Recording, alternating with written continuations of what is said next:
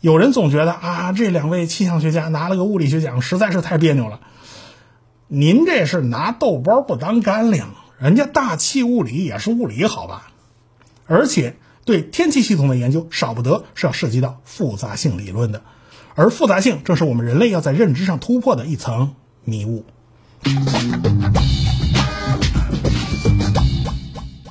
二零二一年的诺贝尔物理学奖啊，也出炉了啊。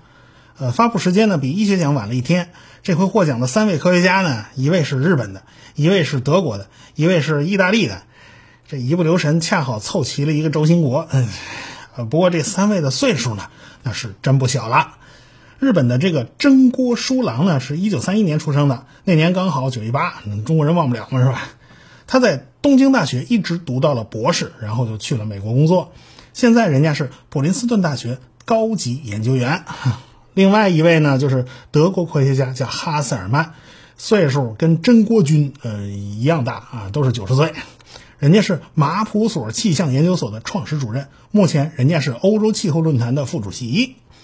第三位呢，意大利科学家叫帕里西，今年也七十三了，这岁数也不小了。现在是罗马第一大学的量子理论教授，他还有着一堆的院士头衔啊，什么法国科学院啦、美国科学院啦，人都是院士啊。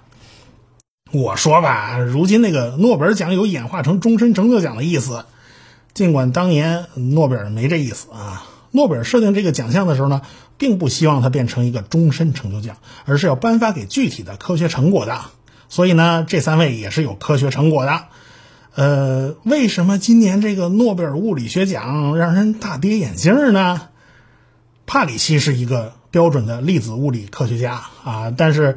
真锅书郎和哈塞尔曼是研究大气物理的，你要说他俩是气象学家吧，当然也没什么问题啊。这个物理学奖你颁发给气象学家，这好像的确拐弯拐的有点远呢。这是，其实人家诺奖委员会也说得很清楚，这次颁奖是因为他们在复杂性理论方面的贡献。复杂性科学它是一个跨界科学，并不仅仅是物理学领域一家的事儿哦。复杂性科学大概有两大来源，一个就是应用方面的，比如说混沌啦、非线性科学啦、神经网络。呃，如今这神经网络不是 IT 界的大热门吗？是吧？呃，另外一大来源呢，就是理论物理，特别是统计物理，比如说自旋玻璃、非平衡统计，还有什么自组织，那多了去了。这三位科学家恰好代表了这两大来源，所以这回诺奖发的有点非主流，原因就在这儿。咱们先来说说帕里西的工作啊。帕里西研究粒子物理的时候，他就注意到自旋玻璃理论的问题啊，那别人搞不定啊，他给解决了。这就是复制对称性破缺啊，也是这次颁发的呃颁发给他诺奖的一个主要依据啊。他其实他早就获奖无数了，拿到诺奖他是一点都不奇怪。我们中学也好，大学也好，都学过非常基本的物理学知识，但是我们学的那点物理学知识啊。都太单纯了，那考虑的因素都很小，要么就忽略阻力，要么就忽略摩擦力啊。所有所以呢，有人才戏称啊，咱们物理学研究的东西呢，都是那个真空中的球形机，这太理想了。没错啊，你研究一个一个的基本粒子的行为呢，不是那么太困难，但是这些粒子要堆在一起，成了一大坨，呃，这事儿就麻烦了。如果是排列成晶体那样，那还好办。什么叫晶体呢？就是原子分子排列的非常非常的规则。遇到这种情况，哎，我们就可以简化处理了，我们就好算了。但是如果是像玻璃这样，内部排列的是个乱七八糟，我们就只能退而求其次啊，采用统计学的办法来解决问题。呃，帕里西的一项重要贡献就是解决了自旋玻璃的严格解。自旋呢，跟磁性是严密相关的。你可以把一个个的粒子都理解成小的磁铁。你把两块磁铁放一块儿啊，它们就会互相吸引嘛。那南极找北极，北极找南极啊，这异性相吸，最后它们啪嚓一下就吸一块了。这个状态的能量是最低的啊。那如果两块磁铁，这结果还是很好预测的。如果你放进第三块磁铁，这事儿就不容易算了。如果咱粒子多一点儿。而种类还不统一，啊，这个状态就更难算了。其实大家也好理解啊，这个刘备跟曹操呢，永远是反着，永远犯冲。这两家的行为还是比较好判断的。你加个孙权在中间，这就难了，这事就不一定了。这孙权就反复横跳老几次啊，这还是三国，您到五代十国，哎，那就更乱了哈。我们会发现啊，三国也好，呃，三体也好，呃，都是有很大不确定性的。三体问题是大家最熟悉的一个混沌现象了。这大刘写书写出名了嘛？这是。尽管引力的游戏规则那是非常明确的，三个相互绕着转的天体，这数量也不多，对吧？但是它仍然算不出一个精确的解，因为这个东西对初始条件太敏感了。这就是最早被发现的一个混沌系统。但是啊，混沌系统这种玩意儿吧，看似杂乱无章。啊，但是它也能呈现出一定的规律性，比如说啊，一大群蚂蚁，一大群飞鸟，一大群鱼，虽然每只蚂蚁遵遵循的这个运动规则也都很简单，但是数量一大吧，它全部搭配起来以后呢，却呈现出一个非常复杂的整体性效果。这种群体行为甚至能让人叹为观止，这到底是怎么回事呢？这个帕里西就和别人一起研究过类似的问题，他在这方面的贡献也很大，这也是复杂性领域研究的一个重要问题。当然啦，人家帕里西在老本行、量子场论和统计力学等等多个领域都是有重要贡献的。他的论文总引用数达到了九万，这数字其实已经挺恐怖的了，可见他的工作影响力有多大。所以他拿诺贝尔奖，那是实至名归啊。他一个人分走了一半奖金，哦，闹了半天这仨人不是平分的，嗯，没错哈，剩下的那一半呢，就是两位气象学家去分享了，这一人各得四分之一啊。这两位气象学家的研究工作呢，其实跟如今最热门的话题叫全球变暖那是密切相关的。有人说这诺奖也开始蹭热度啊，呃，这这其实诺奖还真的不太喜欢蹭热度，都是别人蹭他的热度差不多了，这是。有人总觉得啊，这两位气象学家拿了个物理学奖，实在是太别扭了。您这是拿豆包不当干粮，人家大气物理也是物理，好吧？而且对天气系统的研究，少不得是要涉及到复杂性理论的，而复杂性正是我们人类要在认知上突破的一层迷雾。这个真锅书郎上个世纪五十年代呢，就离开了日本了，到美国去求学工作。他研究的项目呢，就是二氧化碳是怎么导致大气温度上升的。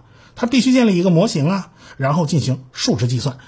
要知道，这个大气是这个是实在是太复杂了，因为大气里边有风霜雨雪，有云有雾，各种因素都会对气温产生影响。而且呢，你不能只算大气啊，这大气跟海洋之间也是会有相互影响的。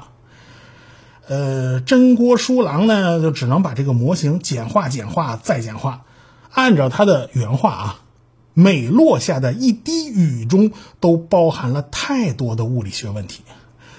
你不简化，你没法算呢，是吧？所以他就把大气简化成了从地面到四十公里高空垂直的一个空气柱。你只要考虑这个高度啊，它实际上是个一维模型。他用当时的大型计算机算了好几百小时。呃，六七十年代那计算机真没我们现在手机快。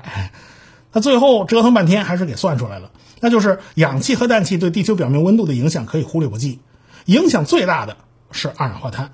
当二氧化碳的浓度翻一倍，全球气温将上升两度。当然了，空气主要是集中在对流层，平流层以上的空气呢就变得比较稀薄了。这个对流层的温度会升高两度，这是不假。但是平流层的温度它反而会下降，啊，这这也是个非常奇葩的事儿。那几十年过去了，根据现在的观测结果，基本上就符合真锅书郎当年的计算。尽管他当年那个模型是挺粗糙的，但他却是一个开创者呀。那接下来就该哈塞尔曼出手了。对地球大气进行计算是一个非常头疼的事儿，因为会碰上蝴蝶效应。美国的气象学家叫罗伦兹，当年他对方程进行求解的过程中发现了这个现象，他也是用计算机算的，结果输入的参数上稍微差那一丁点儿，差了一丝儿，结果结果就完全天翻地覆了。他后来呢，在一场演讲中提到了这个现象，他就说呀，一只蝴蝶在巴西轻拍翅膀，可以导致一个月以后德克萨斯州的一场龙卷风。啊，所以才诞生了一个词儿叫蝴蝶效应。可见混沌现象天生跟气象学那就是联系在一起的啊。正因为混沌现象很难预测，因为你误差不可避免嘛。那如何从这些纷繁复杂的信号之中分辨出有用的规律，就变得非常困难了。这些事儿，那就是哈塞尔曼要做的事儿了。我们可以打一个比方啊，这主人牵着狗就出去遛了，当然是狗遛主人还是主人遛狗，就咱另说着啊。这个狗呢，就在主人的前后左右乱跑。我们能不能通过分析这个狗的行为，计算出主人的运行轨迹呢？哈塞尔曼告诉我们，这是完全可能的。每天的天气变化看似有一定的随机性，但是背后反映出来的正是气候的变迁。通过对气候变化建立模型，哈塞尔曼还发现啊，自然界的各种因素对气候的影响啊，实际上它都是有特征的。比如说，你这个温度上升了，那到底是太阳辐射增加造成的嘞，啊，还是温室气体排放造成的嘞？那你温度下降了？到底是太阳不太灵啊，还是火山爆发造成的呢？其实这些现象都会留下独特的痕迹，就像人的指纹一样，它是能够被分辨出来的。你把那些因素全扣了，那剩下的那十有八九是人干的。所以呢，七扣八扣一顿扣，最后得出的结论就是：过去的一百五十年里，地球的气温上升了接近一摄氏度，这个海平面呢上升了十九厘米。北极的海冰以每十年一百零七万平方公里的速度在持续缩小，这个速度可以说是史无前例，而且恰好和人类大规模工业化的时间是重合的。说白了，就是人类从工业化开始就排放了太多的二氧化碳，所以这个人类真是脱不了干系的，你知道吧？正因为真国书郎和哈塞尔曼为代表的一大批气象物理学家的努力。我们现在呢，就可以对天气的长期变化趋势做出估算了。现在的这个气候模型就比当年复杂多了，所以就必须动用大型电子计算机集群去进行计算啊。这个，而且呢，它计算出来的结果也更贴近现实了，分辨率也更高。所以呢，科学家们说全球变暖正在加快，那是有充足证据的。大家呀，还是相信科学家啊，别再相信那阴谋论了啊啊！咱别跟这川普学啊。我们从本届的诺贝尔物理学奖呢，也能看出一点趋势啊，就是，那就是物理学方面低垂的果子已经摘的差不多了，暂时也不会有什么太大的突破，所以颁奖啊，咱也得另另辟蹊径啊，找点得冷门的。其实不光物理学奖这样，那化学奖何尝又不是这样呢？呃，所以化学奖基本上就变成了理综奖了。估计未来物理学奖的颁发，呃，也会变得更加的广泛啊，我们也不用跟着大惊小怪了啊。不过呢，今年化学奖还好，发给了不对称有机催化研究，这个还真是没有跑偏，还真是比较化学。这档子事儿呢，我们下回再说。